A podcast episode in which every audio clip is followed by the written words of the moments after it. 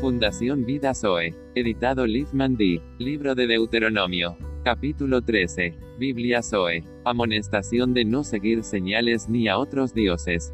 Cuando se levantare en medio de ti profeta, o soñador de sueños, y te anunciare señales o prodigios.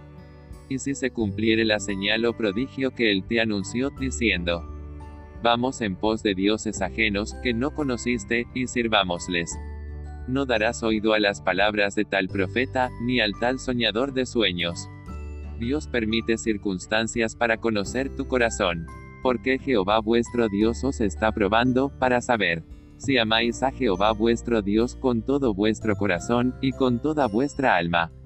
Mandamiento de seguir a tu Creador. En pos de Jehová vuestro Dios andaréis, a él temeréis, guardaréis sus mandamientos y escucharéis su voz, a él serviréis, y a él seguiréis. Sentencia de muerte a quienes sigan otros dioses. Tal profeta o soñador de sueños ha de ser muerto, por cuanto aconsejó rebelión contra Jehová vuestro Dios que te sacó de tierra de Egipto y te rescató de casa de servidumbre y trató de apartarte del camino por el cual Jehová tu Dios te mandó que anduvieses, y así quitarás el mal de en medio de ti. Jehová no hace acepción de persona. Si te incitare tu hermano, hijo de tu madre, o tu hijo, tu hija, tu mujer o tu amigo íntimo, diciendo en secreto. Vamos y sirvamos a dioses ajenos, que ni tú ni tus padres conocisteis, de los dioses de los pueblos que están en vuestros alrededores cerca de ti o lejos de ti, desde un extremo de la tierra hasta el otro extremo de ella. No consentirás con él, ni le prestarás oído, ni tu ojo le compadecerá, ni le tendrás misericordia. Ni lo encubrirás, sino que lo matarás, tu mano se alzará primero sobre él para matarle, y después la mano de todo el pueblo le apedrearás hasta que muera, por cuanto procuró apartarte de Jehová tu Dios, que te sacó de tierra de Egipto, de casa de servidumbre, para que todo Israel oiga y tema.